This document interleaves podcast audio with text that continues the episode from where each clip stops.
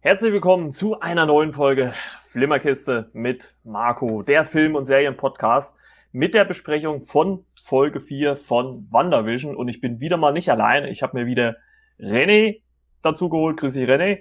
Guten Abend. Und den guten Timo. Moin, Timo. Moin, moin aus Flensburg.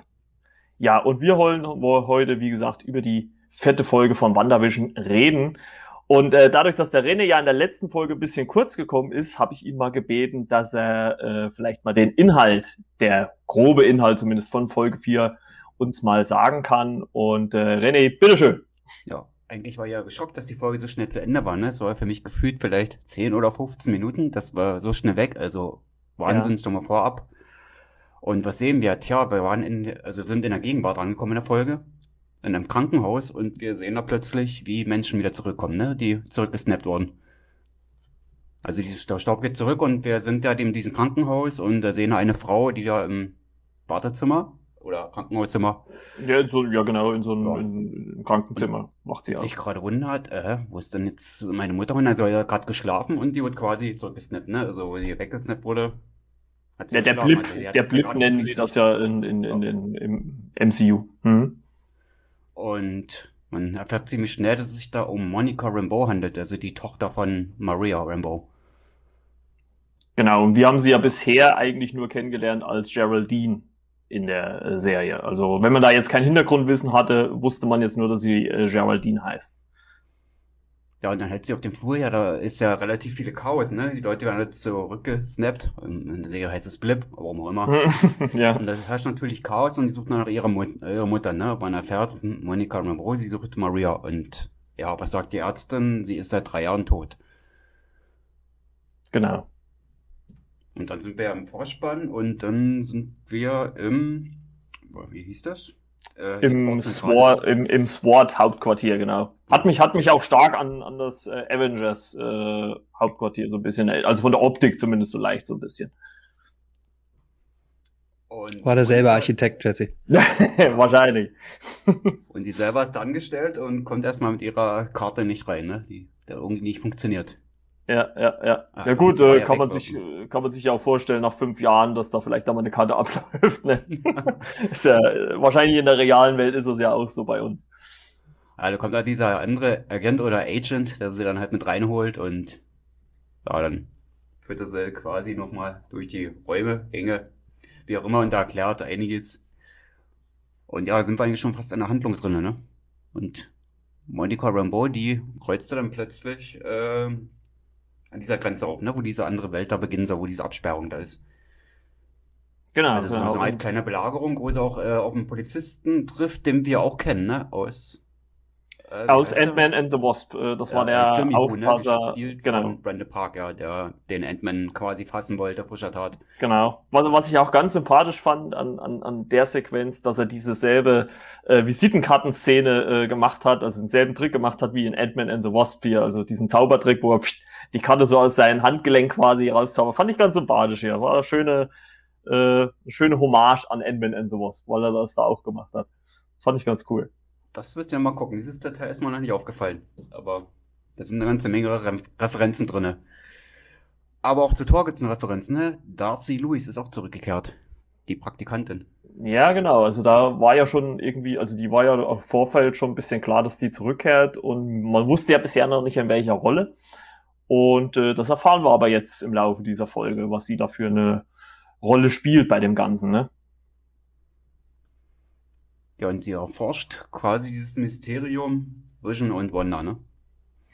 Ja, genau. Also was, was für meine Begriffe recht schnell ging, sie kommt und, und äh, äh, analysiert ja auf einmal, dass es diese ja, kosmische Hintergrundstrahlung, also Mikrowellen-Hintergrundstrahlung gibt, die ja auf dem Urknall zurückzuführen ist, äh, die allerdings, so wie ich das verstanden habe, von einer anderen Strahlung noch ein bisschen überdeckt wird, was sie ja dann mit äh, diesem, ja, was weiß ich, Fernsehgerät da auf einmal als Bild zaubert und also man sieht quasi die Folgen, die wir jetzt schon in den ersten drei Folgen gesehen haben, sehen die Protagonisten jetzt in der vierten Folge von WandaVision. Ist ein bisschen schwierig zu erklären, aber so ist es ja eigentlich, ne? Und wir finden auch so eine kleine Auflösung mit dem Radio, ne? die Referenz ja, und, zu der also, zweiten Folge. Ne? Man sieht auch diese Szene, genau. was da mit dem Radio passiert, wo sie dann halt zu ihr sprechen. Ne? also, also man kann ja, also man kann ja im Prinzip eigentlich sogar über diese komplette vierte Folge sagen, dass wir uns gesamthandlungstechnisch ja gar nicht fortbewegen. Wir erfahren halt nur, was außerhalb von dieser, ich sag mal, Vision oder, oder dieser, dieser Sitcom-Vision, die wir da sehen, in der Zeit passiert ist. Also im Endeffekt kommen wir ja am Ende von dieser vierten Folge auch wieder am Ende von der dritten Folge an, bloß halt mit dem Blick von außen statt von innen. Ne? Also würde ich jetzt mal so sagen. Und wir haben uns unter Woche gefragt, ne? Wo sind wir in der nächsten Folge? Sehen wir schon in die 80er, ne? Und die, das ist definitiv passiert, das wird nächste Woche passieren. Dass wir aber ich, in der Retro-Welt sind. Genau, aber ich fand's, muss ich ganz ehrlich sagen, äh, das hatte ich, hatte ich ja auch schon äh, zu Timo äh, geschrieben, glaube ich, äh, dass ich die richtige Folge auch zum genau richtigen Zeitpunkt fand, weil man, glaube ich, mit der Folge einiges aufklären konnte, aber trotzdem auch wieder viele neue Fragen gestellt hat, oder? Ja. Auf jeden Fall. Zumindest, wo Maria äh, Rambo wieder zurückgeschleudert wurde, aber sie ja dann auch eigentlich tot war, ne? Ja, wo ich mir so Gedanken mache, wann hat sich äh, Wanda diese Welt eigentlich geschaffen, ne? Ja, gut, die Frage ist ja letztendlich immer, also ich meine, jetzt erhärtet, also durch diese vierte Folge erhärtet sich ja immer mehr, weil ja, ähm, gut, Spoilern brauchen wir jetzt nicht, wir analysieren ja die Folge, weil ja ähm, Monica Rambeau am Ende sagt, das war alles Wanda. Also liegt ja, ich sag mal, der Grund nahe, dass Wanda für diese komplette Sache, die in Westview oder da passiert, verantwortlich ist. Obwohl wir ja noch nicht wissen, warum das da alles passiert. Also warum diese, diese äh, äh, Sitcom-Optik und sowas, ne? Ja, wir blicken dann so weit, dass Wanda sich das wahrscheinlich erst jetzt so ein bisschen geschaffen hat, ne? Ja, genau. Also ja. was ich, was ich da ganz interessant finde, ist ja zum Beispiel, ähm, als ja Darcy Lewis, also Do oder Dr. Darcy Lewis, äh, dieses, dieses äh, Signal auffängt, dieses visuelle Signal mit diesem äh, Sitcom-Stream, ähm, dann macht ja äh, der FBI-Agent James Wu dann, äh, schreibt ja dann an so eine Tafel verschiedene Fragen dran. Und da habe ich dann bei der zweiten Sichtung mal ein bisschen mal gestoppt und hat mal so geguckt, was er da so, so dran geschrieben hat. Und im Prinzip würde ich sagen, ist dieser James Wu jetzt wir Zuschauer, weil er da genau diese Fragen stellt, die wir uns wahrscheinlich auch stellen. Also einmal eine Frage war zum Beispiel dieses Hexagon, also dieses Sechseck. Was bedeutet das? Ähm, warum Sitcoms, stellt er die Frage spielt es zur selben Zeit und, im, und am selben Ort oder ist es doch woanders? Lebt Vision? Die Frage stellt er auch, äh, steht auf, steht auf der Tafel. Äh, Skrulls? Fragezeichen. Macht natürlich auch wieder ein, ein ganz anderes Fass auf, äh, wenn man darüber nachdenkt.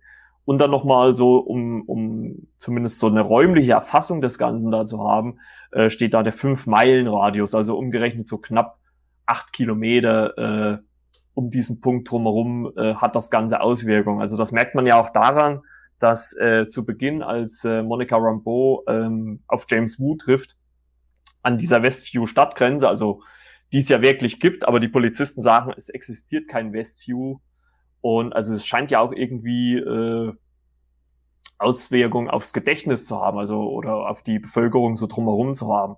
Ne? Weil äh, es steht ja auch sogar ein Schild da, Westview, und die Polizisten wollen äh, das nicht anerkennen, dass es das gibt.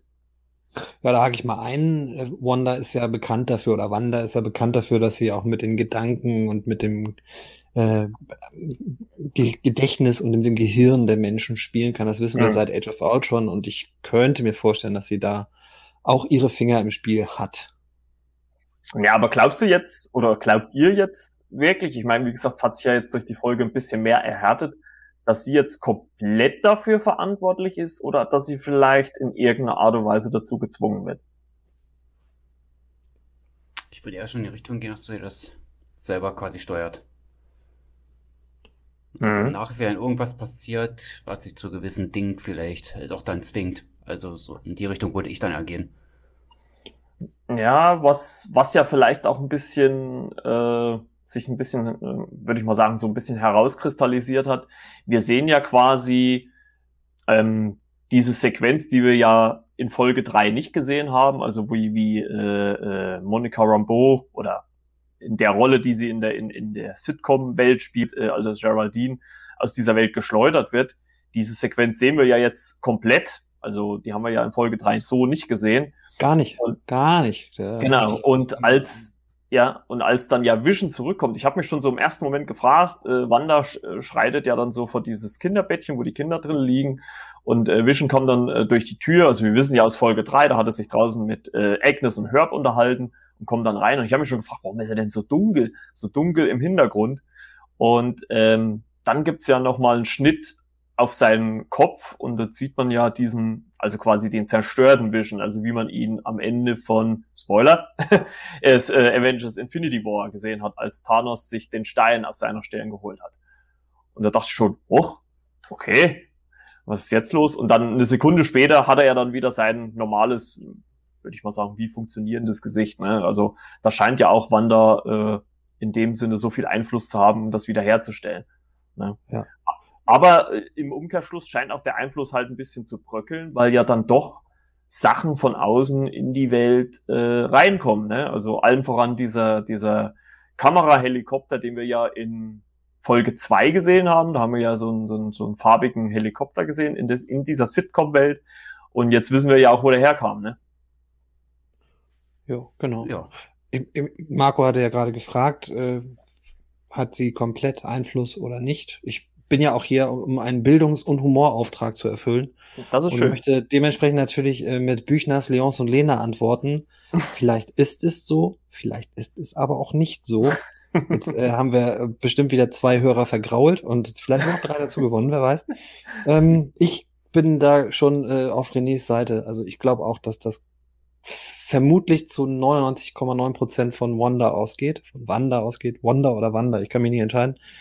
Und Du sagtest, die Macht bröckelt so ein bisschen. Naja, es sind ja dann immer äußere Faktoren und äußere Einflüsse, die diese Macht bröckeln lassen. Also wir wissen jetzt ja, dass Geraldine, Schrägstrich Monika von außen in diese Sitcom-Vision äh, äh, hereingekommen ist. Wir wissen, dass, dass gerade das traumatische Erleben, nämlich nochmal die Erinnerung an ihren Bruder durch, durch Geraldine, durch Geraldine mhm. und äh, das Erwähnen von Ultron äh, sie da tatsächlich auch dann dazu führt, dass sie ihre Kräfte, ihre Kräfte, die sie ja auch in der Realität hat, benutzt und gleichzeitig sie auch einen Moment dieses, dieses Traumas zeigt. Und da sehen wir natürlich dann schon, dass sie, äh, das hattest du ja gerade schon hervorgehoben, dass sie dann einmal aus der realen Vergangenheit Dinge abruft, dass sie dann auch kurz wirklich weggetreten ist und ganz schnell wieder, äh, um sich selber auch zu, zu setteln, um sich selber wieder runterzubringen, dann ganz schnell wieder äh, switcht in, in, in die Sitcom-Realität, indem sie dann genau. auch heile weltmäßig die Sorgen von von Vision, der ja auch vorgibt, sie können, wir können doch überall hingehen und sie sagt, nein, das können, sie sagt ja eiskalt, nee, können wir nicht. Und ähm, daraufhin sagt sie dann natürlich so, so, abschließend, um, um dieses heile Welt-Ding zu haben, was willst was wollen wir denn heute, also nach dem Motto, was gucken wir denn heute? Was möchtest du heute gucken? Also mhm. auch sehr, sehr äh, klassisch, ähm, patriarchalisch hm, ich entscheide gar nicht, sondern du entscheidest und damit ja auch so ein bisschen dieses heile Welt äh, am Ende wieder erfüllt ist. Obwohl ich mir da, wenn du das jetzt auch äh, wieder so erläuterst, äh, obwohl ich mich da halt auch wieder so die Frage stelle, wenn sie, also wir gehen ja mal davon aus, dass sie sich Vision quasi ja, mh, hm, ich sag mal jetzt einfach mal platt, erzaubert. Ne? Also sie, sie erzaubert sich die Vorstellung von ihm oder die Vision von ihm. Aber warum ähm, zweifelt er dann oder warum schlägt er ihr vor, den Ort zu verlassen? Das ist halt dann ähm, eine gute Frage, würde ich sagen, oder? Weil wenn sie ja komplett Einfluss drauf hätte, würde sie ihn das ja gar nicht fragen lassen, oder?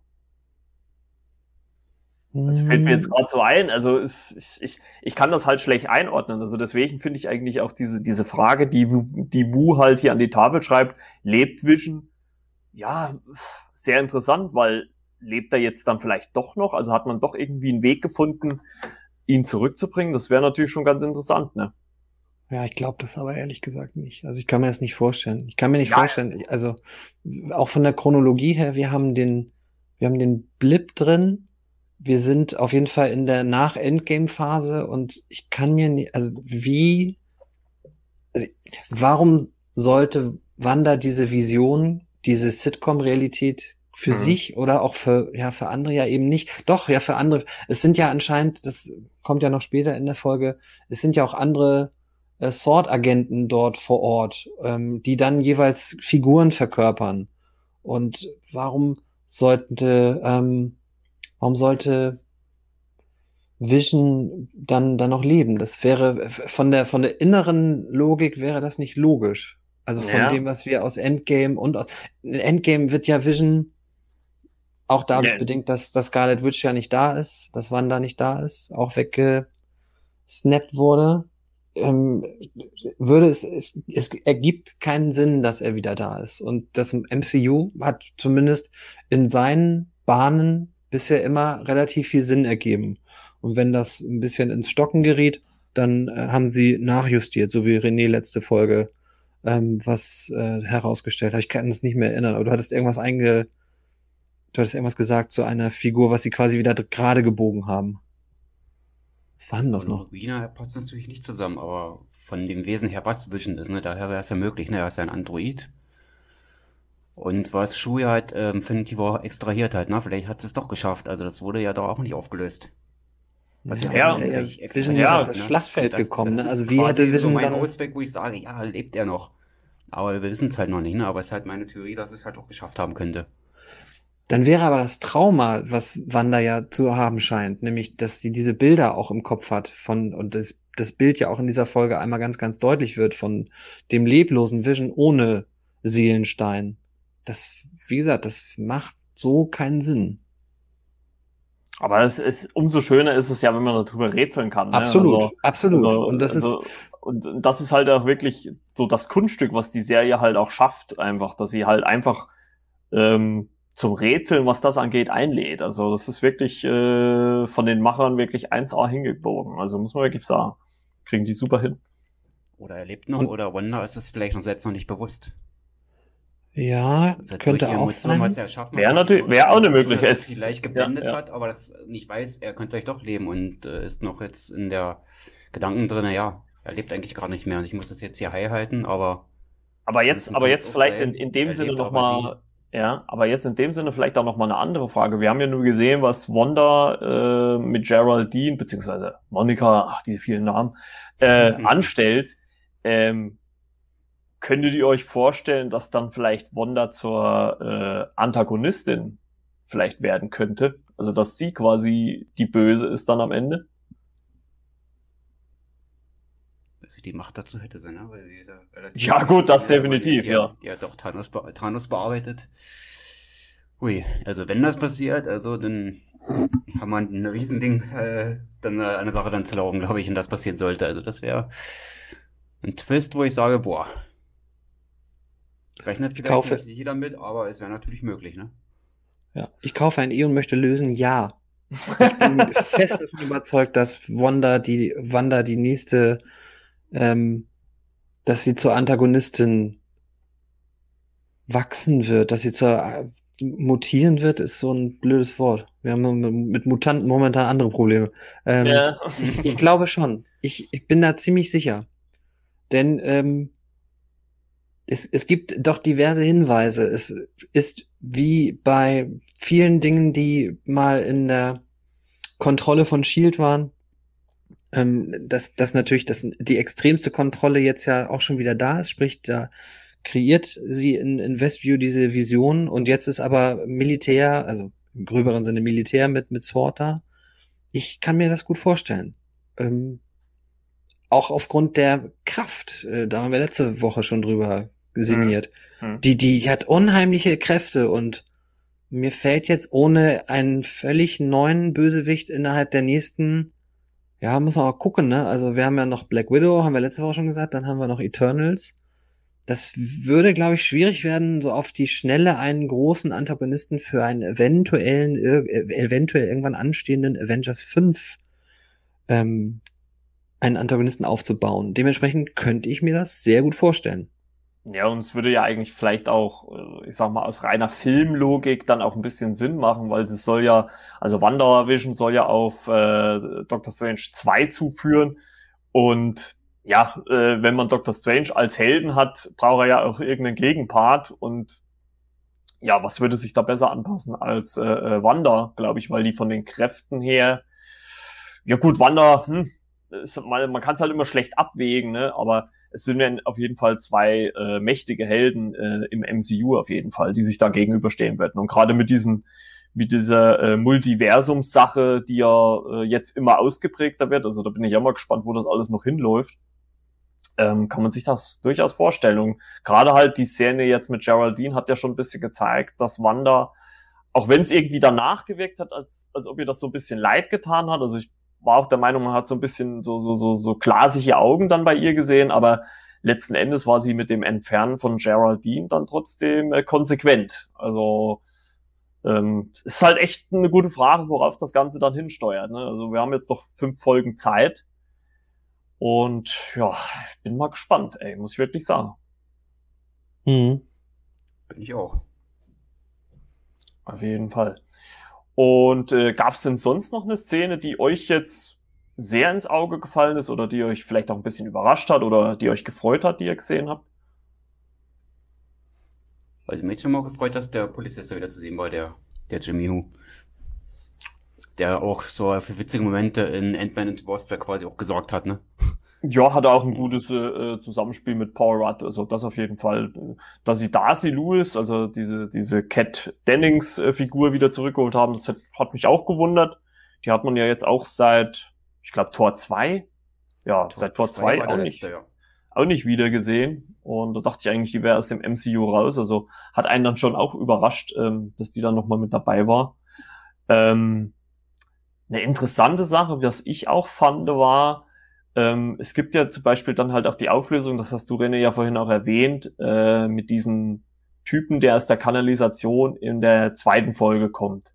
Da haben wir ja, also wenn wir jetzt in die zweite Folge springen, haben wir ja jemanden gesehen, der aus der Kanalisation kommt, mit einem äh, so ein Imkeranzug und so, so Bienen oder irgendwelche äh, Insekten halt um sich drumherum.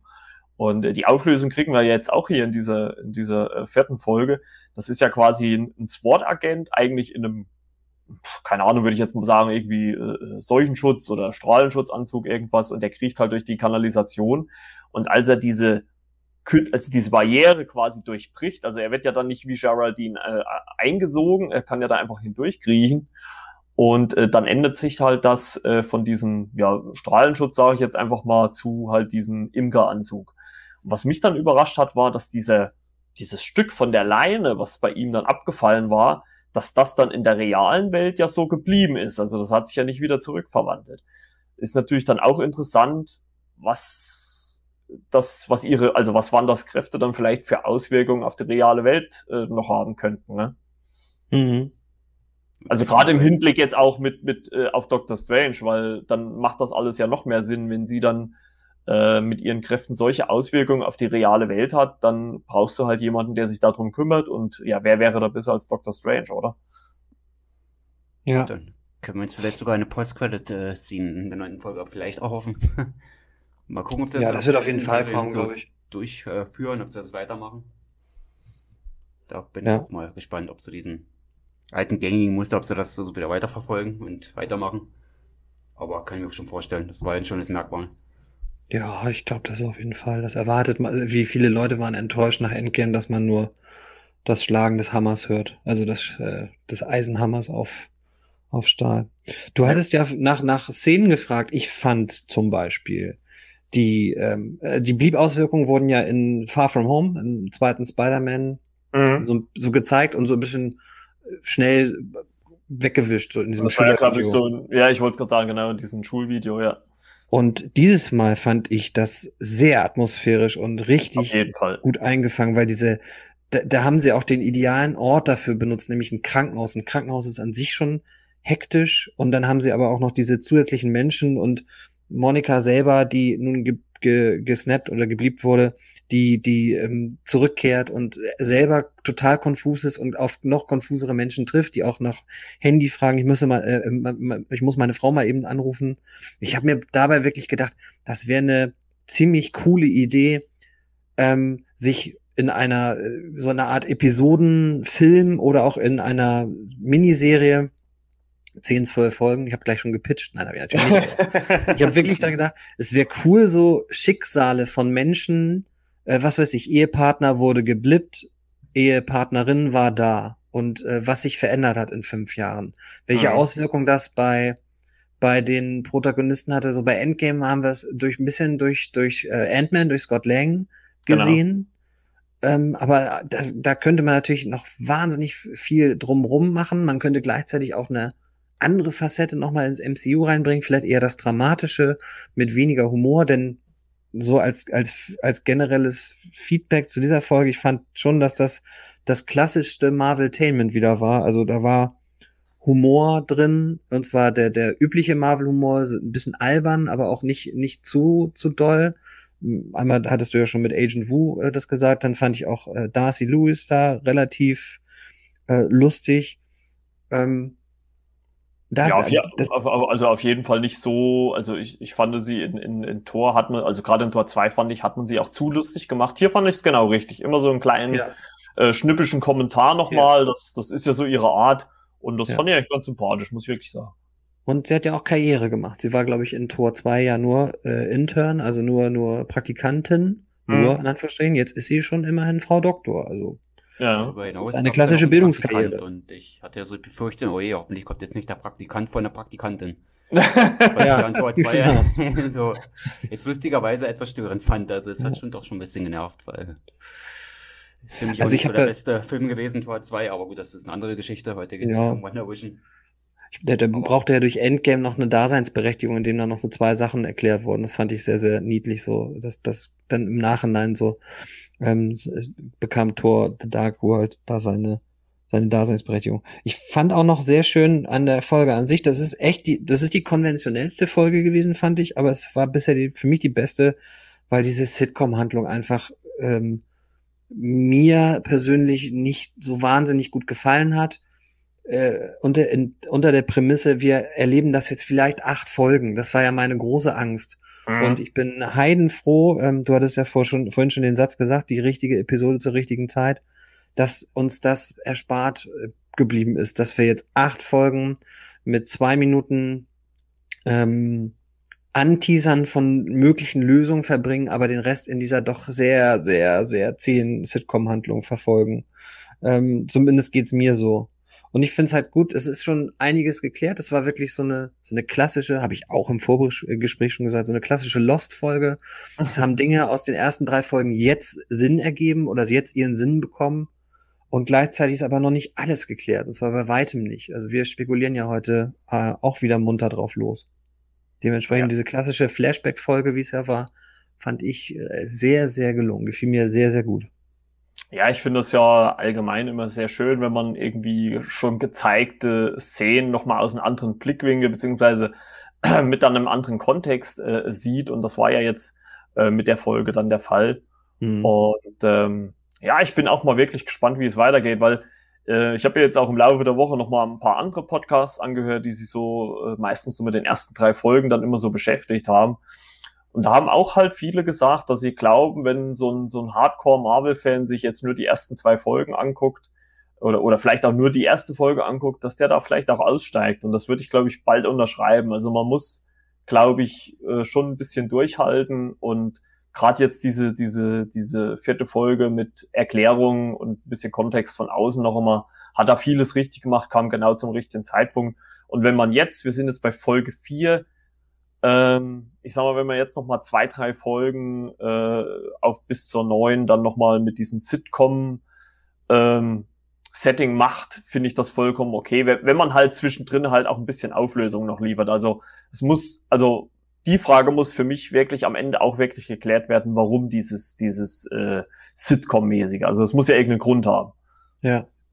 Egal wie banal er ist. Also das ist mir eigentlich auch egal, wie banal der dann ist, aber es muss irgendeine äh, äh, eine Grundsubstanz dahinter sein. Ja. Ich hatte ja auch kurz gedacht, dass das irgendwie so eine Art Projektion sein könnten. Also, dass alle außer jetzt ähm, Geraldine Schrägstrich Monika vielleicht unterbewusste Projektionen sind. Da war ich natürlich sehr nah bei Inception, aber mhm. ähm, das ist natürlich, äh, weil du auch fragtest, wieso sagt dann Vision diesen komischen Satz? Und es könnte natürlich einfach auch sein, dass das ihr ein, ein Teil ihres Unterbewusstseins das vielleicht auch möchte. Und mhm. dass gerade auch bei Vision das auch, äh, dass Vision eine Projektion sein könnte. Die anderen ja selber, ähm, hatte ich vorhin schon mal gesagt, die, die scheinen ja in irgendeiner Form Agenten von Sword zu sein. Und das ist natürlich auch noch eine offene Frage, die auch spannend zu klären sein wird. Wie sind die da reingekommen? Sind die alle so reingekommen wie die Drohnen, die sie reinschicken? Nämlich, die sind da irgendwie reingefahren, mhm. wollten was untersuchen und sind äh, drin hängen geblieben und kommen nicht raus. Das wird spannend. Und gerade in der Folge drei hatten sie ja schon mal diesen Moment, als sie quasi schon was verraten wollten und dann es doch nicht getan haben.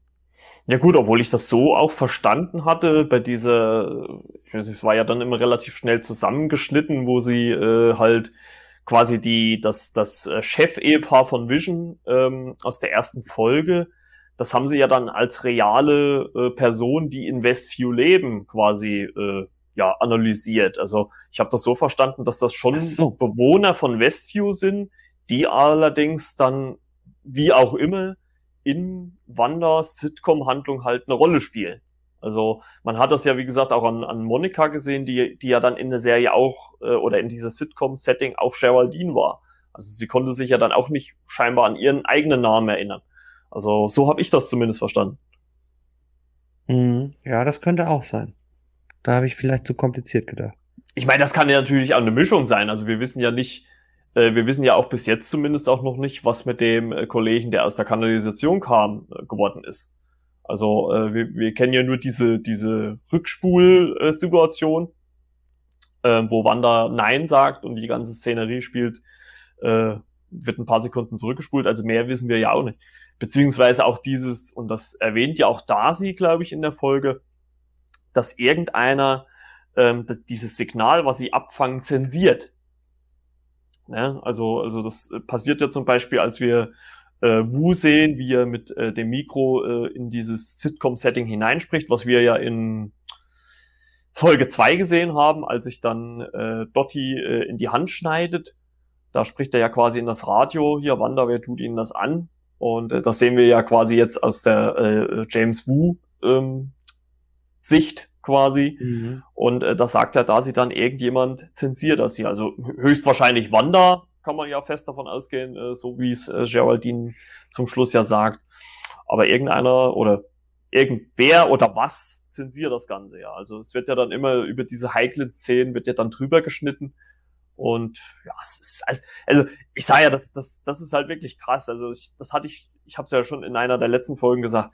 Ich finde das wirklich so krass, dass die Serie das so sehr schafft, auch bei mir, sich so mit den Fragen zu beschäftigen, warum, wieso, weshalb und also, boah, wirklich stark. Also schaffen nicht viele Serien, muss ich sagen. Das ist nicht nur eine Frage, es sind mehrere Fragen. Ja, ja, klar. Hast du vielleicht klar. eine beantwortet, dann hast du gleich wieder drei neue. Wo du sagst, äh, was fragen wir denn jetzt du dann nachher damit an? Ja, genau. Du sagst noch mehr Rätsel, ne? Wir kriegen ja mehr Rätsel, als aufgelöst wird. Auf jeden Fall. Und ähm, in neuen Folgen zu klären, boah. Ja, und äh, äh, da kommen wir jetzt gleich mal zu einer Frage, die ich euch ja vorhin schon äh, geschickt habe. Äh, glaubt ihr, dass wir am Ende der neuen Folgen eine Auflösung bekommen oder müssen wir irgendeinen Film abwarten?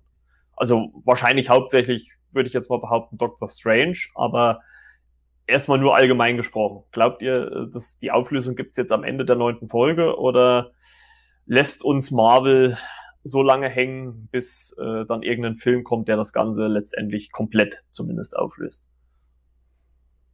René? Ich glaube eine Teilauflösung, aber es ist eine Auflösung, die wieder was ausbaut, da wieder was ankündigt. Also das stelle ich mir vor, das wäre so typisch Marvel. Mhm. Es passiert mhm. was, wo man sagt, ja, okay, das ist jetzt so, aber dann gleichzeitig im Post-Credit passiert was, oh, die was wir halt aus den Filmen kennen, ne? Ja, ja, ich, ja, also ich bin mir da noch momentan noch wirklich extrem unschlüssig. Also ähm, ich glaube, da muss man wirklich erst nochmal die, jetzt die Folgen wirklich abwarten. Ich, aber ich sehe es fast schon so ähnlich wie du, René. Also ich glaube auch so ein bisschen, man wird so ein bisschen was auflösen. Vielleicht löst man es auch ganz auf, aber lässt dann irgendeinen Spannungsbogen dann offen, der halt dann auf irgendeinen Film, also wie gesagt, höchstwahrscheinlich Doctor Strange 2 äh, hinführt. Was meinst du, Timo? Ja, ich habe mir auch noch mal die Chronologie genau angeschaut, weil wir immer noch nicht so ganz wissen, wann das spielen soll. Und rein von der Theorie her müsste es ja so sein, der Blip ist 2023 in der Marvel-Chronologie äh, aufgelöst worden oder rückgängig gemacht worden. Und wir sehen aber viel später Videos, wie das vonstatten gegangen ist bei Far From Home. Das heißt, es müsste so in der Zeit zwischen 2023 und 24 spielen, also zwischen Avengers Endgame und Far From Home. Und dementsprechend, das wäre für mich auch wieder ein zusätzliches Argument neben der großen äh, von Feige vorangetriebenen Vernetzung und Verknüpfung zwischen Cinematic Universe und äh, ja, dann muss es ja eigentlich das MSU sein, das Marvel Series äh, oder TV Series Universe. Ich glaube schon, dass das, dass das ähm, nichts, äh, das wird keine, ab, das wird vielleicht eine abgeschlossene Serie sein, aber es wird hundertprozentig zu irgendwas hinführen. Ich kann mich nicht mehr erinnern, außer, ja, dass so einige Origin-Filme, Black Panther zum Beispiel, dass der eigentlich bis auf die Post-Credit-Szene auf nichts hingeführt hat und das seine große Stärke war. Also, ich finde ja Black Panther ist einer der stärksten MCU-Filme, weil mhm. er so alleine stehen kann er, man kann dann in Infinity War einiges nicht verstehen, deswegen sollte man Black Panther vor Infinity War sehen, aber man muss theoretisch zumindest keine MCU-Filme vor Black Panther gucken. Also das, das baut nicht großartig auf irgendwas auf, dafür hat der Film zu große eigene Füße. Das finde ich sehr, sehr interessant. Und ähm, auch WandaVision hat, finde ich, relativ große eigene Füße und relativ stabile eigene Füße. Mhm die aber meiner Meinung nach zu irgendwas äh, Größerem hinführen werden. Es ist halt die Frage, ob diese ganze Situation, ähm, die nun global existiert, vielleicht die, die Schwächen des Fokuses auf Filme offenbart und vielleicht bei Marvel irgendwann auch so der Dreh kommt, wollen wir nicht lieber doch auf eine nächste Serie mal hinführen? Das können wir irgendwie einfacher unter die Leute bringen. Das weiß ich noch nicht. Und ich bin ja auch immer noch ähm, äh, mit Spannung verfolge ich, was Falcon and the Winter Soldier uns denn da so kredenzen wird ab Ende oder Mitte März. Ja, und also ich, ich, äh, ich, ich, ich habe da wirklich nochmal geguckt, es ist wirklich nur eine Woche Luft dazwischen. Also, okay. also am 5. März, äh, ich habe ich es glaube ich schon in der letzten Folge, am 5. März kommt die letzte Folge Wanda, am 12. ist mal nichts und am 19. geht's dann schon mit äh, Falcon in the Winter Soldier weiter. Also ist gerade mal, also ja, eine Woche, wo, wo gar kein Marvel, neue, neuer Marvel-Content kommt. Also mhm. äh, gibt, glaube ich, genug zu besprechen dieses Jahr an Marvel. Ja, ja allerhand. Obwohl man ja. ja auch sagen muss, dafür waren sie auch letztes Jahr nicht existent. Also äh, es gab ja dann nach Endgame, kam da noch äh, ja, ja, Far From Home kam dann noch, aber 19, das, ne? das war, aber das war dann, Jahre, ne? also aber das war dann der letzte. Ja, genau. Halbe Jahr ein Film kommt, so war jetzt mal anderthalb Jahre Ruhe, ne? Ja, ja. Aber ich glaube, das hat auch irgendwie ganz gut getan. Glaube ich, wenn man so eine kleine Pause drin hatte, ähm, ist natürlich jetzt umso schöner für uns, dass wir so viele Serien hintereinander kriegen, ne, mit, mit Falcon und dann noch Loki und so weiter. Ja, also ich, also wie gesagt, ich, ich finde halt einfach, die Serie schafft's halt einfach, diese, diese Spannung, ähm, diese Fragen zu stellen, teilweise zu beantworten, das schafft die Serie halt bis jetzt wirklich richtig, richtig gut. Und ähm, ja, mal gucken, wie das jetzt, dieses Sitcom-Setting, also ich hoffe mal, dass es, dass es vielleicht jetzt in den nächsten Folgen vielleicht wenigstens so zwei Drittel, ein Drittel wird, dass man halt irgendwie zwei Drittel in dieser Sitcom-Welt ist und dann ein Drittel auch noch ein bisschen in der realen Welt, dass man halt auch noch ein bisschen äh, Kontext dazu bekommt. Weil man muss ja jetzt sagen, in der vierten Folge haben ja die ja eigentlichen Hauptcharaktere äh, der Serie so gut wie keinen Auftritt, bis auf die paar Sekunden da, wo man sie äh, dann nochmal onscreen äh, direkt sieht. Ansonsten sieht man ja nur die Aufnahmen aus der ersten, aus den ersten drei Folgen. Ne? Vielleicht waren sie beim Dreh der vierten Folge ja gar nicht anwesend. Paul ja. und Elizabeth Olsen, dass ja, gut, gedreht haben. Ja gut, theoretisch könnte man ja auch sagen, dass, äh, dass sie vielleicht, also höchstwahrscheinlich war es wahrscheinlich auch so, dass sie halt erst diese ganzen Sitcom-Sachen gedreht haben und dann im Nachhinein dann halt die realen Sachen hinten dran gehangen haben. Ne? Also, weil, weil sie ja dann wussten, worauf wer reagieren muss und wie und was und wo. Aber naja gut, das ist ja alles reine Spekulation, das wissen wir ja auch nicht. Ähm, ja, aber dann kommen wir noch mal zu einer anderen Frage, die ich euch auch schon geschickt habe. Äh, die wollte ich eigentlich letzte Woche schon stellen, ist mir total untergegangen. äh, Gerüchte sind ja aufgetaucht, dass äh, Chris Evans als äh, Captain America angeblich, also es ist scheinbar noch nichts fix, aber eventuell wieder äh, zurückkehren soll. Ähm, ja, wie ist denn eure Meinung so dazu? Wie, was äh, denkt ihr denn so darüber? René? Also mich würde es freuen, weil das war ja quasi so mein Lieblingscharakter gewesen. Aber auch im Hinblick auf seine Geschichte, die er jetzt äh, gehabt hat, auch, also jetzt auch mit Endgame dann? Ja, auch so insgesamt so äh, sein Charakter, äh, wie er war und so insgesamt, was in Endgame auch noch dann gespielt hat, ne? Ja, weil ich eigentlich quasi ja. der Theorie fast noch aufmachen könnte zu WandaVision. Ja, weil ich eigentlich so seine, seine Geschichte in Endgame eigentlich schön abgeschlossen fand. Also ähm, ich, ich bin ja, gut, weiß ich jetzt nicht, ob ich einer der wenigen bin, aber ich finde eigentlich den ersten äh, Captain America ganz sympathisch. Ähm, der wird ja von vielen auch als manchmal auch als schlecht bewertet. Ich meine, wie gesagt, da hat ja auch jeder seine eigene Meinung, ist ja auch in Ordnung. Aber ich finde ihn eigentlich für das, was er so darstellt, ganz in Ordnung. Und ähm, ja, da, da wurde ja Cap dann so um seinen, seinen Tanz gebracht, den er ja dann letztendlich in, in Endgame oder am Ende von Endgame äh, nachholen durfte mit Peggy Carter. Und ich fand eigentlich die Geschichte, also wie man ihn halt quasi rausgenommen hat aus dem MCU, ähm, ganz schön. Also ich, ich hätte es jetzt äh, nicht unbedingt gebraucht, dass er jetzt vielleicht nochmal zurückkommt. Ich meine, wir wissen zwar ja, wir wissen ja jetzt auch noch nicht in welchem Maße. Also es kann natürlich auch sein, dass er nur ähm, aufgrund dieser ganzen äh, Multiversumsthematik, die jetzt ja mit äh, Spider-Man 3, wo ja ähm, ja sogar die ganzen ehemaligen Spider-Mans noch auftreten sollen, also äh, Tobey Maguire und Andrew Garfield. Äh, vielleicht hat er ja auch einfach nur einen Cameo-Auftritt. Das kann natürlich auch sein, dass er mal kurz durch, durchs Bild stapft oder irgendwas. Also, weil ich kann mir eigentlich so einen Moment auch irgendwie nicht vorstellen, dass er nochmal komplett wieder ins MCU integriert wird, oder? Das nicht, aber so phasenweise, dass er mal seine Cameos hat oder seine Kurzauftritte. Das kann ich mir mhm. so vorstellen. Weil seine drei Filme hat er gehabt. Ja, auf jeden Fall. Timo, was meinst du?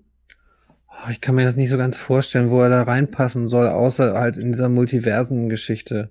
Ich weiß auch nicht, ob das ein smarter Move wäre von Marvel, wenn sie uns so Cap Light, so aller, also so ein bisschen hat ja Homecoming, war ja so Iron Man, ein, also Iron Man keine Hauptfigur, sondern so ein, so ein, so ein Nebenhandlungsstrang, der so mhm. als Mentor funktionieren sollte. Und mich, ich kann mir außer halt irgendwie bei Falcon in the Winter Soldier, kann ich mir den, den Captain nirgendwo als Mentor vorstellen. Und du hattest das, finde ich, treffend formuliert. Ich finde sein Character Arc, also sein, sein, sein Figurenbogen, der ist vorbei. Der hat ein wunderschönes, schnulziges Ende bekommen. Und ich finde, das reicht auch ich weiß nicht, man soll ja immer Phrasenschwein, aber man soll ja aufhören, wenn es am schönsten ist. Ne? Und das ja, gut, fand ich, ich schon. Ja, er war ja auch Moment schon. auf der Bank schon schon ein starker Moment auch in Endgame, der auch wo man auch mal schlucken muss und so im Nachhinein sowas vielleicht etwas zu zu nicht zu negieren, aber etwas zu relativieren fänd, mhm. fände ich total schade.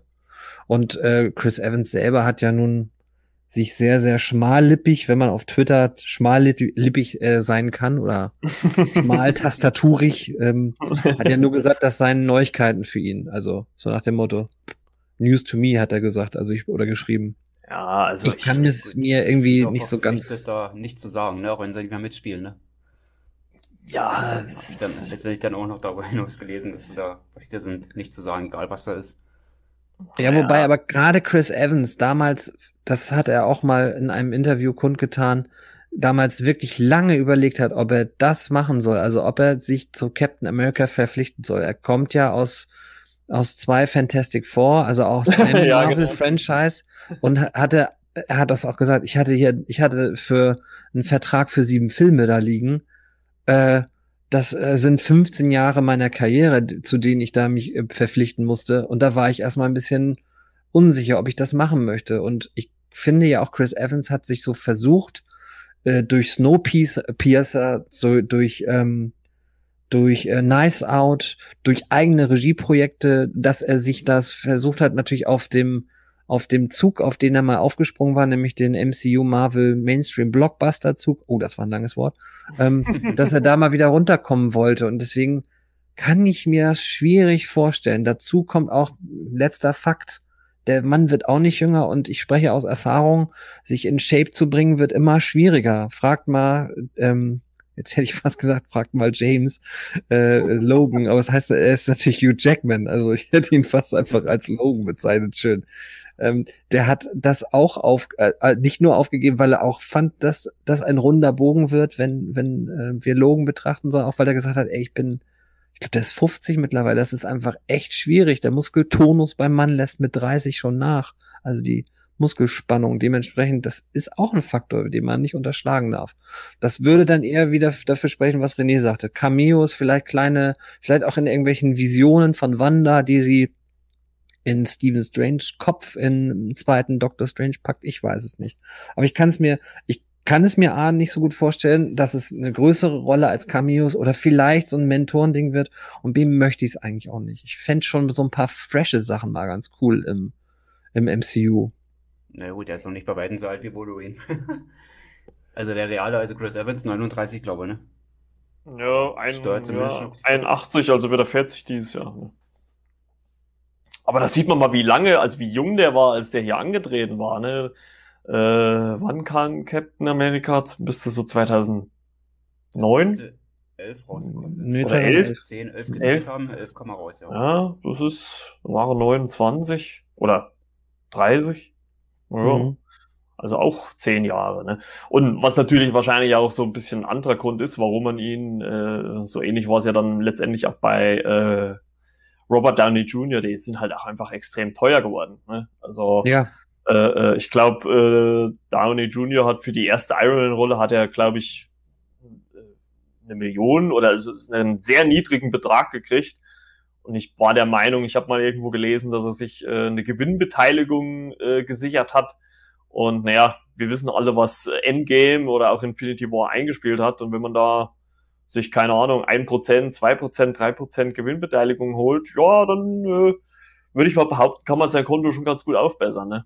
Absolut. Da haben sie vom großen Jack Nicholson gelernt. Der hat sich damals diesen geilen Deal für Batman gegeben und oder sich äh, hat den abgeschlossen und hat dann glaube ich irgendwie 130 Millionen an diesem Film verdient. Und das Ende der 80er, das ist inflationsbereinigt. Wahrscheinlich sind das heute so 300, 400 Millionen, die er da gemacht hat. Ich glaube, Marlon Brando war da auch so gewesen, ne? vertraglich, also so Dinge eingebaut hat und das noch Kohle zugesichert hat. War der ja nie anders. Ja, es ist natürlich bei so Franchises äh ja, eine gute Sache, obwohl ich glaube, keiner von denen wusste, also ich glaube nicht, dass Robert Downey Jr. wusste, als er 2008 oder äh, Iron Man gemacht hat, äh, dass das mal so wird, wie es wird. Ne? Also, hm. ich meine, er hat sich ja dann auch nach äh, Iron Man 3 auch so ein bisschen zurückgezogen. Also er ist ja dann eigentlich nur noch in den Avengers-Filmen aufgetreten und halt in Spider-Man äh, Far From Home. Also hm. er war ja dann eher nur noch so am Rande, aber ich glaube, selbst damit, äh, äh, Homecoming, ja, Entschuldigung. Äh, und ich glaube, selbst damit hat er immer noch genug Geld verdient. also mit diesen Rollen oder kleineren Rollen, die er da gespielt hat. Aber es ist, ich finde halt auch, also es ist so ähnlich wie es jetzt halt auch bei Timo mit, mit Hugh Jackman als, als äh, Wolverine oder Logan war. Äh, ich finde halt auch, äh, äh Robert Downey Jr. ist halt auch einfach Iron Man. Also das ist, wenn ich, sobald ich, und selbst wenn ich nur einen Comic lese, Iron Man, dann muss ich sofort an ihn denken. Ne? Also äh, der hat halt auch diese Rolle wirklich verinnerlicht, muss ich wirklich sagen. Ja, wobei Feige ja mal gesagt hat, dass das für ihn alles gerade in Bezug auf Iron Man eher so dem James Bond Modell folgen kann. Das heißt, für ihn kann da auch jemand anders den Iron Man spielen, solange es die Figur Iron Man gibt. Und ähm, das ist natürlich auch ein Ansatz, der so in Sachen MCU natürlich spannend ist. Das auf Gerade wenn wir jetzt auch, die, die, die Schildübergabe hat ja nun auch de facto stattgefunden, um nochmal auf Chris Evans einzugehen. Also ich, ich, ich, sähe, Konjunktiv 2, ich sähe, sähe. zu viele, zu viele Charakter, ähm, Charaktermomente, gerade in diesem doch sehr, sehr langen Epilog in Endgame, der schon fast so ein bisschen die Rückkehr des Königs ähm, Herr der Ringe Teil 3 also er schafft noch rechtzeitig den Absprung, aber ich saß damals im Kino und dachte, boah, jetzt nicht zu viele Enden machen. Ne? Also so wie die Figur von Robert Downey Jr. in Kiss Kiss Bang Bang sagt, so gegen Ende, so zwei Minuten vor Ende des Films, keine Angst, der Film endet jetzt nicht achtmal wie Herr der Ringe 3. Ähm, da bin ich halt, übrigens, Cook-Empfehlung für, für alle, die MCU und solche Sachen mögen. Äh, Kiss Kiss Bang Bang, das Regiedebüt von Shane Black, das ist der Drehbuchautor unter anderem und auch der Regisseur von Iron Man 3. Großartig. Ja. Äh, muss ich einmal hier Werbung für machen. Gibt's momentan, glaube ich, nirgendwo zu streamen. Einfach kaufen. Toller, toller Buddy-Film. Äh, wer Shane Black Filme macht, Lethal Weapon, äh, Predator die Dialoge geschrieben. Äh, bitte nicht Predator Upgrade als Maßstab nehmen, sondern. Oh, um Gottes Willen, den habe ich, äh, nee. ja, den habe also, ich letztens auf äh, Prime nachgeholt. Uiuiui. ja, okay. Da äh, hüllen wir den Mantel des Schweigens drüber. ähm, wie bin ich jetzt darauf gekommen? Weiß ich gar nicht mehr. Ich bleibe Original, dass mir nichts kaputt macht. Dann Predator, ich sagt, der Originale mit Arnie Celeste und ja, ja. Nee, das ist alles wenn, so, wenn, ja. wenn es blutet, können wir es töten. yes, if it bleeds, we can kill it. Kill me. Do it now. Kill me. Come on. ähm, ja, ist ja, ist ja übrigens jetzt, wo du das auch gerade, oder wo wir gerade bei äh, äh, äh, Predator sind, äh, die sind übrigens dann auch ab äh, 23. Februar auf Disney Plus mit dabei, in dem neuen ja, Star Channel. Ne? Richtig, also, da können die Kinder, wenn sie mal äh, die Fernbedienung von Mama und Papa klauen, können sie einfach mal den ehemaligen Governator sehen, wie er erst ein völlig undefiniertes Dorf niedermäht und sich dann mit einem Extraterrestrial auseinandersetzen muss. Super. Predator, unhe unheimlich geiler Film, wenn er diese ersten 30 bis 45 Sekunden nicht hätte. ja. ja, gut, das stimmt, ja. Spoiler-Alarm. Ja, ne. Ja gut, du hast also ja nicht gesagt, was da passiert. Ist ja alles gut. Nee, aber der Film, also wir, der Film spoilert sich ja leider selber. Das ist, das ist immer noch neun von zehn, aber der hätte diesen einen Moment nicht gebraucht und dann wäre das noch krasser gewesen. Gerade so in den 80s, ne? Das darf man nicht vergessen. Ja, und ja. übrigens äh, vielleicht mit die besten One-Liner von Arnie, das muss man mal sagen. ja, also grandios. Das, das stimmt, das stimmt. Also muss ich wirklich nochmal sagen, es ist äh, wirklich äh, krass, was jetzt auch dann ab äh, 23. Februar dann nochmal dazukommt. Es sollen ja insgesamt über 250 Serien und Filme dazu, also 330 neue Sachen sollen dazukommen. Mit einmal. Boah. Mhm. Also das ja, ist schon, das ist schon krass. Ansage. Ist natürlich auch das richtige Timing, ne? Also die Leute sind halt momentan zu Hause und äh, freuen sich vielleicht über die ein oder andere also äh, wieder auch den ein oder anderen Rewatch, das darf man auch nicht vergessen. Allein wie die Leute auf sich auf Friends stürzen, wenn das bei Prime oder wieder bei Netflix landet. Ja. Das wird wahrscheinlich, ich glaube, Lost ist ja auch dabei, ne? Also. Lost ist dabei, also ich kann ja mal kurz, die Serien es sind gar nicht ganz so lang, oder? 50 ich, oder so waren das, glaube ich. Ne? Ich scroll mal ein bisschen runter. Also wir, äh, die ganzen 24-Sachen sind wir dabei, die Original äh, Serie von Staffel 1 bis 8, äh, Live Geil. Another Day, äh, Legacy ist mit dabei.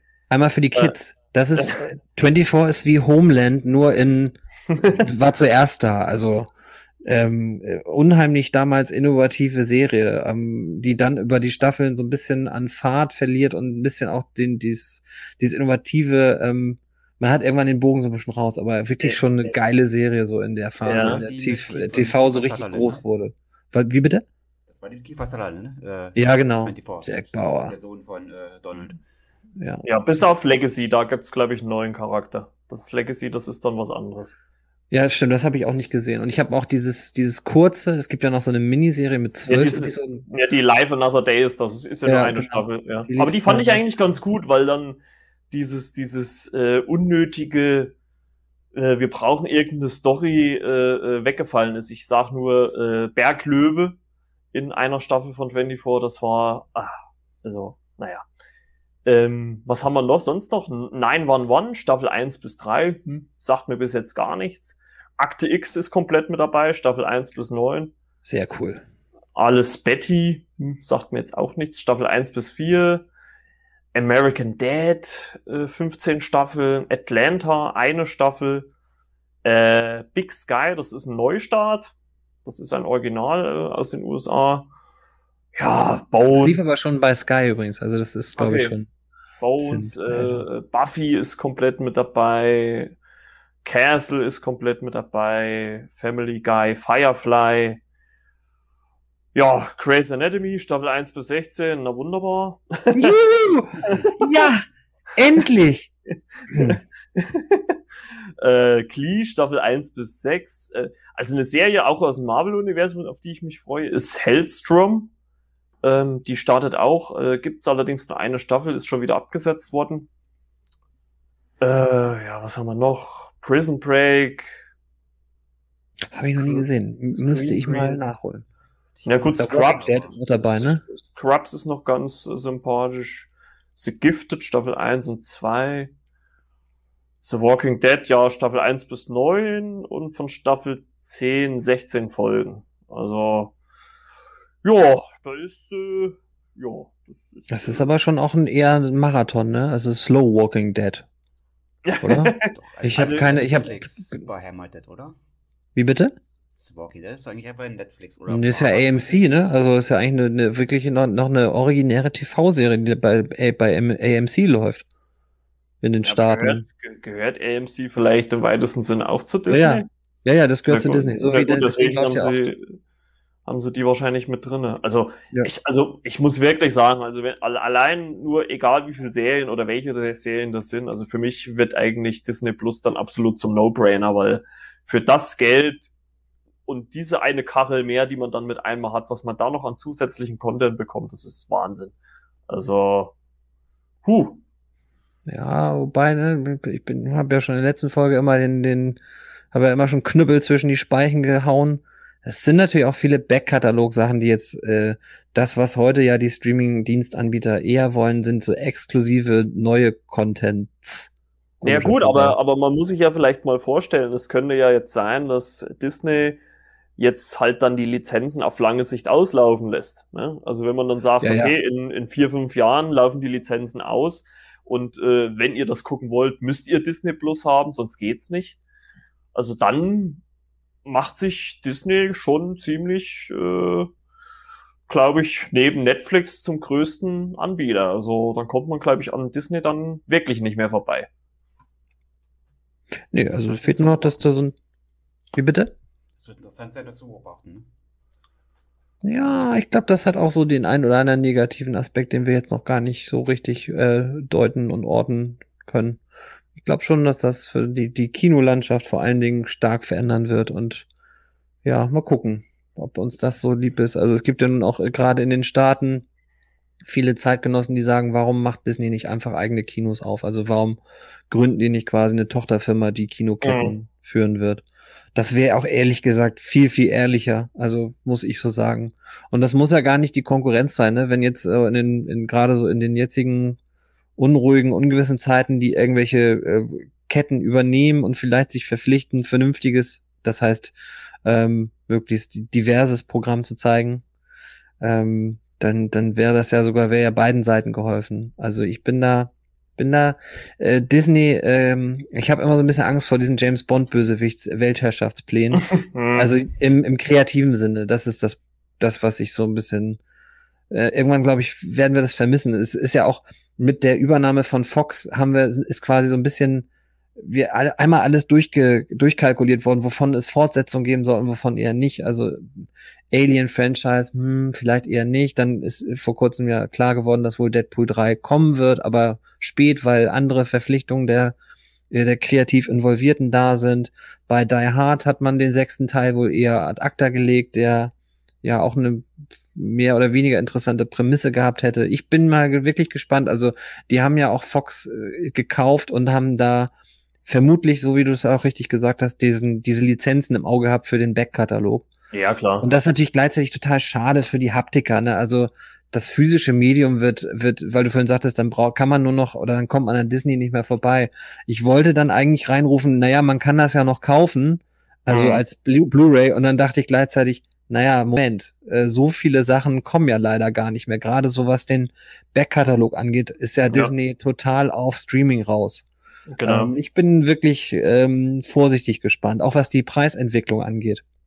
Noch ist das ja äh, nicht viel, aber ähm, die, die Leute werden auch nicht irgendwann 50, 60 Dollar oder Euro ausgeben können, damit sie alles sehen können. Und dann wird häufig der Weg doch wieder in irgendwelche illegalen Streams oder Downloads führen. Und das ist ja eigentlich genau das, was so ein bisschen das Rausziehen aus dem Kino als netten Nebeneffekt hat, dass die Leute also wieder Geld ausgeben für Qualität. Und, ja, ich, ich, ich, ich glaube eh, dass das jetzt, äh, je nachdem wann und, und ob dieses Jahr dann die Kinos äh, wann auch immer. Also ich hoffe natürlich irgendwann so schnell wie möglich äh, wieder aufmachen dürfen können. Mhm. Ich glaube, das wird sowieso sehr, sehr schwer werden, die Leute wieder dazu zu bewegen, ähm, ins Kino zu gehen, egal was da jetzt für ein Film kommt. Also ich glaube, das wird lange dauern, bis das wieder auf so einem Maße ist, gerade jetzt bei uns in Deutschland, wo man sagen kann, da können die Kinos mit leben. Also ich glaube, das wird wirklich sehr, sehr schwer. Ja.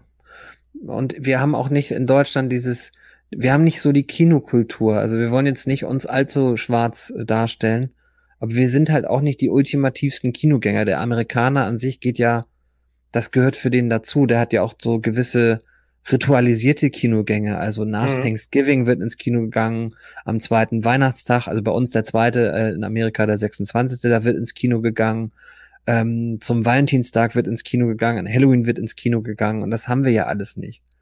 Und ich fürchte auch, ich bin da auch eher wie du der, der Schwarzseher. Ich glaube auch, dass selbst die größte Qualität äh, gar nicht, gar nicht die Leute in Deutschland ins Kino treiben wird, weil das dann auch in den letzten Jahren, Jahrzehnten, naja, gut, Jahrzehnte ist vielleicht ein bisschen viel, aber wir haben ja schon in den letzten 10, 15 Jahren echten Rückgang an Zuschauern. Die Leute sind dann in die großen Sachen sehr, sehr, sehr, sehr breit gegangen, in die kleinen Sachen eher nicht mehr. Was in Deutschland immer noch sehr häufig zieht, sind ja deutsche ähm, Produktionen, deutsche, auch deutsche Stoffe, ähm, die, die Mainstream-Hollywood-Sachen sind ja meist gar nicht so groß bei uns. Also im Vergleich zu UK, Frankreich und, und Amerika und China natürlich mittlerweile. Ja. ja China wird natürlich da auch echt eine, eine interessante Rolle einnehmen, was so diese ganzen Streaming-Sachen angeht, weil ich da, muss ich ehrlich sagen, bin ich nicht so drin, aber ich weiß gar nicht, ob man das da alles so gucken kann. Aufgrund der doch sehr, sehr restriktiven Zensurpolitik, die da manchmal Ja herrscht. gut, es kann natürlich gut sein, dass da manche Sachen gar nicht kommen, beziehungsweise wahrscheinlich stark zensiert oder in irgendeiner Art und Weise, ne? Also man hat ja auch mal, oder ich habe ja auch gehört, dass für Iron Man 3 hat man ja auch einige Szenen dann auch nochmal extra gedreht, die dann halt nur in China oder im asiatischen Raum gelaufen sind. Also die wir ja in, in, im Rest der Welt ja quasi gar nicht gesehen haben und so, ne? Also das ist, das ist ja dann auch immer so eine so eine Thematik, was das angeht. Aber ich glaube halt wirklich, dass es wirklich richtig schwer wird. Also selbst wenn wir jetzt vielleicht im Frühjahr, Sommer, also ich hoffe natürlich eher aufs Frühjahr, obwohl ich nicht, noch nicht so wirklich dran glaube, äh, hoffe, die Kinos wieder aufmachen dürfen. Und ähm, auch die Frage ist natürlich, wie viele haben diese Zeit, diese geschlossene Zeit überstehen diese. Also man weiß ja nicht, ob ein Kino dann überhaupt, selbst wenn man eins in der Ortschaft hat äh, oder im Ort hat, in der Stadt hat, ob das wieder aufmacht. Ja, also ja. das ist ja dann auch wieder die zweite Frage, muss man ja auch Ich sagen. arbeite in einer Stadt, die nicht mal ein Kino hat. Also und sie ist nicht jetzt, es ist kein, kein Kaff, das muss man echt mal dazu sagen. Und das ist schon, das ist schon, äh, was Kultur angeht, ganz schön, ganz schön schade. Ich versuche das jetzt mal defensiv ja, ja, ja. Und, und gleichzeitig, ich hatte das, hatten wir das letztes Mal im Nachgespräch, ich hatte ja mal so rumfantasiert von flexibleren Veröffentlichungen und dann einfach, weil du ja sagtest, es ist schwierig, die Leute ins Kino zu kriegen ich glaube aber, es gibt ein Bedürfnis an Rausgehen, an, an Verabredungen, weil man natürlich auch meist nicht alleine ins Kino geht. Und ich glaube, dass da dieses traditionelle, wir brauchen ein halbes Jahr Vorlauf, um Werbung zu machen und so weiter. Also ich brauche jetzt keine Werbung mehr für James Bond No Time to nee, Die. Nee. Ich brauche, äh, ich, ich habe mich sehr gefreut, äh, off Topic über den äh, Godzilla vs. Kong Trailer und habe gleichzeitig schon wieder drei, vier Kritikpunkte, die mir in den Kopf kommen, äh, aber nicht Thema für heute.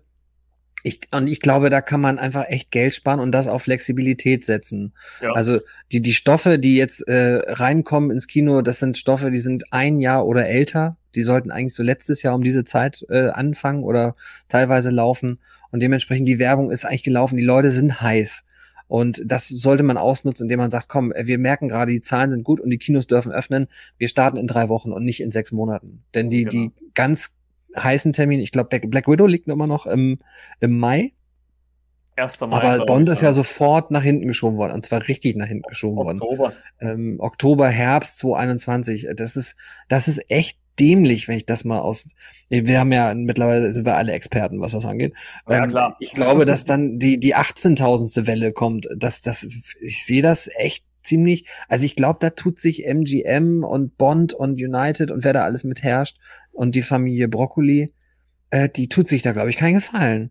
Ich bin gespannt, wenn absehbar ist, dass die Kinos jetzt doch früher öffnen können oder in auch größerer, ohne größere ähm, Restriktionen öffnen können, ob sie dann nicht sagen, oh Mist, da hätten wir vielleicht doch ein bisschen defensiver und äh, ein bisschen offensiver den Termin verschieben können, sprich ein bisschen kürzer ja. von April auf Juni beispielsweise. Aber wir haben das ja auch schon im Jahresrückblick gesagt, der Kalender ist so mega, mega voll und da wird das eine oder andere Ding auch wirklich auf der Strecke bleiben, was Kassenhit angeht, von dem wir ja, heute vielleicht noch gar nicht wissen, dass das auf der Kasse, auf der Strecke bleiben wird. Ich bin da auch tatsächlich ein bisschen bei, bei, bei Black Widow. Da bin ich mir nicht sicher, ob die Leute dafür ein Ticket kaufen wollen.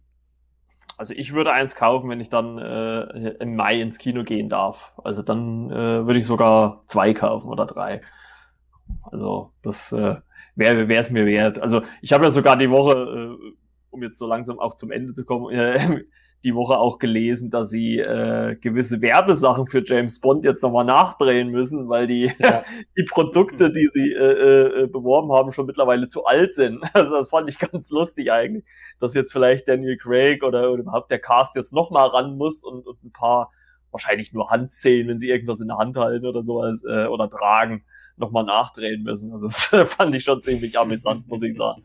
Ja, aber selber schuld, oder? Wer, sein, wer seine Filme als, als Werbevehikel ähm, promotet beziehungsweise ja, nutzt. Und das ist bei Bond ja, also das ist halt ja, Bay hat das ja nur auf die Spitze getrieben, so in den Transformers-Filmen, aber ich finde bei Bond ist das ja schon seit Mitte, also seit Übernahme von Pierce Brosnan hat das ja da habe ich das Gefühl, da kommt jetzt das, okay, das Auto sollen ja, wir kaufen und den Rasierer und ja, ja, ja, äh, dann gibt's da, gab's ja sogar in, im zweiten Brosnan-Bund gab's eine neue Knarre, so nach dem Motto, die könnt ihr jetzt auch kaufen. Ich äh, bin, ich bin echt, ich bin so ein bisschen zwiegespalten. Ich freue mich einerseits total auf diese ganzen Filme, weil die, glaube ich, echt wichtig sind und weil die auch die ein oder andere qualitative äh, das ein oder andere qualitative Highlight dabei ist und gleichzeitig denke ich so, Leute, ey, das ist, ist auch, vielleicht lernt ihr dann an den Stellen vielleicht aus allen, einigen Dingen, die ihr nicht so richtig gemacht habt. Ja gut, ich sag mal auch gerade gerade im Hinblick auf das äh, MCU muss es ja auch irgendwann mal weitergehen, weil ansonsten ja, kann genau. man ja von der Chronologie gar nicht mal äh, fortführen, weil wir können, die können ja nicht Ewigkeiten äh, schieben und na, dann ziehen wir den Film vor. Das geht ja gar nicht, weil die Filme ja meistens zumindest in den in den Post-Credit-Szenen dann manchmal aufeinander aufbauen oder sowas. Ja. Also das, also Marvel muss eigentlich wirklich darauf hoffen, dass das irgendwann mal losgeht, weil ja ansonsten, keine Ahnung, ist das auch irgendwie so ein, so ein, als ist man irgendwie in so einer Endlosschleife gefangen, irgendwie, ja. habe ich das Gefühl. Ja. Meine gar nicht allzu kühne These, äh, Shoutout an Fußball MML. Ähm, ich glaube, Black Widow wird über kurz oder lang, und zwar über sehr kurz bei Disney Plus landen. Und zwar so, wie wir das von Mulan gesehen haben, als erstmal temporär exklusiver Content, der zusätzlich kostet und dann so nach drei, vier Monaten wird's dann für alle Könnte ich Kunden freigeschaltet. Weil ja. genau das, was du sagtest, es ist irgendwann einfach, du willst weiterkommen, du musst Sachen, du kannst es nicht ewig auf Halde legen und äh, das ist natürlich, da, das ist die Krux dann an diesem doch äh, irgendwie mehr oder weniger eng miteinander verbundenen äh, Universe-Film. Aber René wollte was sagen, ich wollte ihn nicht unterbrechen. Zumal Spider-Man 3 ne, für Dezember angesetzt ist. Also zumindest aktuell, was ich vom letzten Stand her meines Wissens gelesen hatte. Dezember 21. Mhm. Ja, obwohl ich auch glaube, dass das schon nicht mehr haltbar ist. Also, weil das, also ich glaube, selbst wenn man jetzt mal in der Theorie sagen würde, ab April, ab Mai, keine Ahnung, machen die Kinos wieder auf, ähm, selbst wenn man da die jetzigen Termine nimmt, sage ich jetzt ganz einfach mal, ich meine, wir kennen es ja ganz oft, äh, ein Studio verschiebt seinen Film dahin, dann verschiebt das nächste seinen wieder dahin, weil sie halt dem anderen aus dem Weg gehen wollen, sonst äh, können sie keinen Umsatz generieren. Also kann man davon ausgehen, dass die Reihenfolge, so wie sie jetzt stand, jetzt steht, mit Sicherheit nicht bleibt. Also das wird garantiert alles nochmal wandern. Ähm, ja, wie es Timo schon gesagt hat, also ich glaube auch, äh, wenn, wenn der Termin im Mai nicht haltbar ist für Black Widow, äh, glaube ich, dann wird Disney dann auch sagen, okay, dann jetzt auf Streaming und äh, dann, dass sie irgendwie weiterkommen, weil sie produzieren ja auch weiter. Also das darf man ja auch nicht vergessen. Die neuen Produktionen laufen ja alle, Spider-Man 3 läuft, Tor 4 hat jetzt angefangen. Also es, es, es stagniert ja auch nicht. Es geht vielleicht langsamer, aber äh, es hört ja nicht auf. Ne? Also muss man ja auch mal dazu sagen. Und ähm, ja, um jetzt die Folge so langsam mal abzuschließen, aber genau, Timo hat den abbinden, so langsam. Ja, aber der Timo hat den Trailer äh, äh, äh, äh angesprochen. Ähm, ja. äh, äh, Godzilla, Godzilla versus äh, nee, was war das jetzt? Kong, ja, ja. Ja, ja, ja. Mit den Namen durcheinander. Ja, wie fandst du hm. denn? Oder, oder, oder wie fandet ihr den? Habt ihr beide gesehen? Also ich habe mir auch angeguckt. Ich, ich habe ihn nicht gesehen. Oh. Oh. Kam leider noch nicht dazu. Ja. Hat Timo, René, da es hau wäre mal jetzt besser, wenn du zumindest gehst. Nein, Quatsch. Deine, deine, deine, deine, lose, deine, deine lose Meinung mal raus. Also muss ja jetzt nicht zu tief ins Detail gehen. Nee, absolut. Äh, ich habe nur eine große Angst und das ist, also ich verstehe, das ist ja das bei Marvel, um den Bogen auch zu unserem Thema, unserem eigentlichen Thema zu schlagen. Das Coole an Marvel ist ja, dass die, du kriegst neue Figuren, aber irgendwie kriegst du auch immer neue, äh, kriegst du auch alte, bekannte Figuren. Und ich habe ein bisschen Angst, dass Godzilla vs. Kong uns nochmal eine Halde neuer Figuren spendiert, mit denen wir in zweieinhalb Stunden oder zwei Stunden auch wieder irgendwie mitfühlen sollen die uns aber einen Scheiß interessieren, weil wir die geilen Monster, die, wir wollen die Kaju-Action äh, Action, ätzen, ist auch schön. Ätzen bitte. ähm, das wollen wir doch sehen. Deswegen, da, der Trailer gibt da ja schon echt viel äh, Preis, wie ich finde. Also äh, die hauen sich auf jeden Fall richtig auf die Glocke und da wird auch noch mehr dazu kommen. Da wird auch nicht nur Godzilla vs. Kong dabei sein. Da würde ich jetzt schon äh, Geld drauf wetten von der Atmosphäre her äh, cool gemacht, aber wie gesagt, ich, hab, ich, ich fremdel immer mit dem Ding, dass wir, wenn wir jetzt streng genommen, wir nehmen ähm, Skull Island dazu, das ist dann der, wäre dann der, wird der vierte Monsterverse-Film und das sind die vierten neun Figuren. Das außer, äh, ja gut, aber nee, die sind ja im letzten Teil auch schon alle weg äh, aus der Handlung gestorben sozusagen. Also Dr. Serizawa von Ken Watanabe und Sally Hawkins, die Figur, wie weiß gar nicht, wie sie heißt. Das, das ist halt, viele haben immer gemeckert, ja, die Figuren interessieren ja keinen, wir wollen die Monster-Action. Ich hätte schon auch Bock auf so einen, ich fand das bei Godzilla 14, also 2014, äh, mhm. diese Idee, die in den Trailer mir vermittelt wurde, war, okay, das ist Godzilla, aber so mit diesem, mit diesem Nolan Figurentragik-Ding drin. Und das war der Film leider am Ende irgendwie gar nicht, außer in der Brian Cranston-Figur. Und äh, ich habe echt große Sorge, dass man das so alibihaft versucht. Und dann hat man aber echt das Problem, du musst wieder drei, vier, fünf neue Charaktere einführen. Und das, ah, nee, das, das kriegt meist nur ein guter Regisseur mit einem guten Drehbuch hin. Und seien wir ehrlich, wir wollen doch alle nur sehen, wie die sich auf die Fresse hauen. ja, eigentlich schon, das stimmt. Falls die Kinder zuhören, die jetzt schon den Disney Star Account hacken wollen und die ganzen erwachsenen Sachen gucken wollen, die hören jetzt mal weg, wenn ich sowas Blödes sage, aber die, wir wollen doch, wir wollen doch Fressenkloppe, oder? Ja. Bei dem Film. wir wollen sehen, was alles kaputt geht und fertig und ich frage mich gleichzeitig, was nach King of the Monsters eigentlich noch kaputt gehen kann. Aber egal, wir wollen das, ich will das sehen. Ich bin heiß und ich bin ehrlich gesagt, ich weiß jetzt gar nicht, wie ist das denn mit der Veröffentlichung? Kommt er in den Staaten jetzt im März oder im Mai? Hat der schon einen Kinostart? Na, der hat ja wieder so ein parallel bei HBO Max äh, Modell ah, okay. und deswegen wäre das natürlich ganz cool, weil man da natürlich über naja über Wege und Mittel äh, VPN etc. das natürlich auch schon recht früh, weil die Kinos werden zu der Zeit schon, äh, denke ich, noch dicht sein im März wird man den aber in Deutschland schon gucken können, zumindest im Original. Das finde ich gar nicht schlecht. Hm. Das war ein langer also letzter dazu. Ich, ich, ich habe es jetzt mal ganz kurz gegoogelt. Also bei uns steht noch kein Kinostart nee. fest. Also ich habe es jetzt mal kurz eingegeben, nur in, warum auch immer, Singapur wird er mir angezeigt für den 25. März. Okay. Ja, also. und äh, dann noch, weil wir vorhin noch mal, dann binden wir das ab mit Streaming ich finde, HBO Max hat, hat echt geilen Content, was den Backkatalog angeht, was äh, den aktuellen äh, HBO äh, TV-Apparat angeht. Sprich, da gibt's ja nun John Oliver, da gibt's Bill Maher und weitere geile äh, Formate. Und HBO Max kostet, glaube ich, auch sieben Dollar in den Staaten oder ist es sogar ein bisschen teurer. Und dann haben sie jetzt diese Exklusivität, dass du die, die Kinosachen äh, parallel zum Kino gucken kannst. Ähm, wenn die das richtig anstellen und ich deswegen verstehe ich nicht, warum die nicht 21 ganz schnell nach Deutschland sich oder nach Europa expandieren, dann wären die für mich auch nochmal eine, eine Hausmarke auf dem Streaming-Markt. Mhm. Aber ich fürchte, dass sie es gerade aufgrund des US-Marktes und den Aktionären, die am US-Markt handeln, dass sie das verkacken gerade. Voll schade. Weil das wirklich ein cooler Backkatalog ist. Also Game of Thrones und so weiter. Die ganzen HBO-Serien ja. brauchen wir gar nicht erwähnen. Ja. Und auch der Warner Back-Katalog hat ja einige Perlen dabei, ne? Also Inception, Interstellar, die Lethal Weapon-Reihe und so weiter. Um mal meine Favoriten auch einfach mal komplett unverblümt zu nennen. Ja, das ist, das ist auch schwer in Ordnung. Tenet, Tenet ist. Serie. Wie bitte? Filme von Lethal Weapon. Also nicht die Serie. Also nee, nee, oh Gott, die Serie habe ich noch nie gesehen. Äh, nee. Und da gibt's ja auch einen fünften Teil bei Lethal Weapon. Also das, ne? Haben wir, wir haben heute eine zweigeteilte Episode. Einmal, einmal, einmal Sitcom WandaVision und einmal kritische Auseinandersetzung mit Disney, mit Streaming, mit etc. Damit haben wir das noch abgebunden. bin ich geworden, als ich gelesen habe, ja, diese Weapon 5 kommt.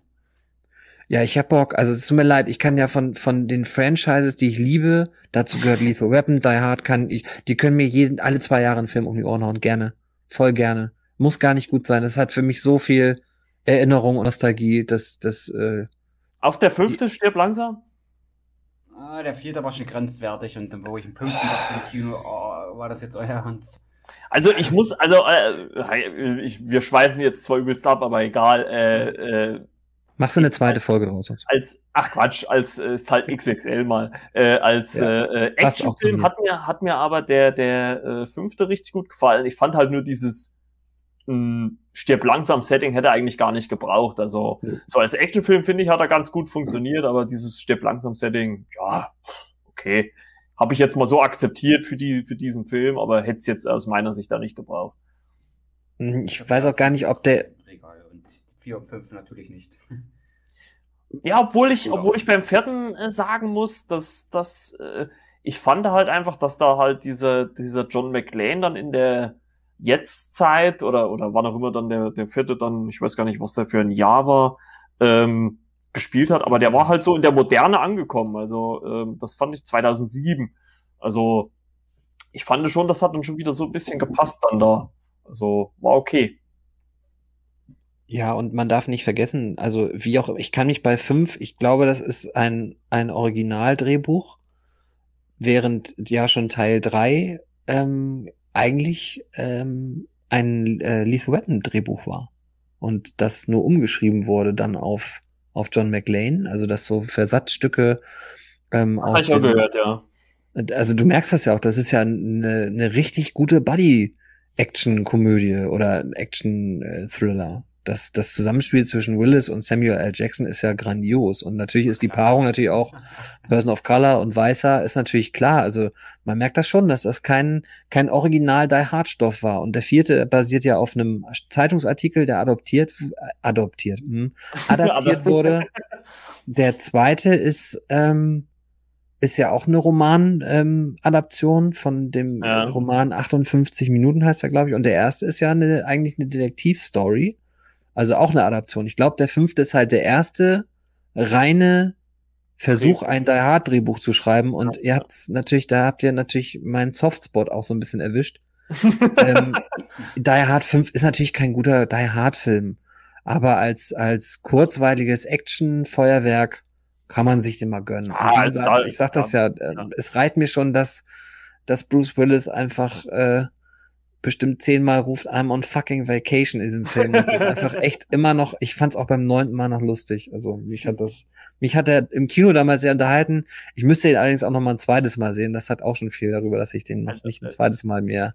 Also ich glaube Äh, wirklich, äh, da können wir auch mal so eine, so eine, so eine Folge außerhalb von Wanda machen. Also ich glaube, da gäbe es genug Oh zu, ja. zu besprechen, was wir, also allein, also auch bei Stirb langsam wäre ich auch schwer mit dabei, da mal ausführlich mal alle fünf Filme äh, zu besprechen. Und Ja. äh, das- können wir ruhig gerne irgendwann mal machen. Definitiv. So, so René, du, du wolltest noch was sagen, ich habe dich jetzt unterbrochen. Was wollte ich da sagen? Was war da gewesen? Hat die schon was angedeutet, oder? Ja, du hattest gerade, du wolltest gerade mit einem Satz anfangen, habe ich gehört, aber dann bin ich dir wieder mal dreist, wie ich bin, ins Wort gefallen. Das ist gar nicht so wichtig gewesen sein. Mal. Okay, okay, Ich okay. weiß es gar nicht mehr. Ja gut, dann, dann wollen wir mal äh, langsam ähm, zum Ende kommen für diese Folge und äh, sind mal gespannt, was uns in WandaVision Folge 5 dann erwartet nächste Woche. Und äh, würde ich sagen, danke, dass ihr mit dabei wart, Timo, René. Immer wieder Wir hören uns nächste Woche wieder und äh, ja, wünsche euch eine schöne Woche. Bis äh, demnächst. Tschüss. Ciao.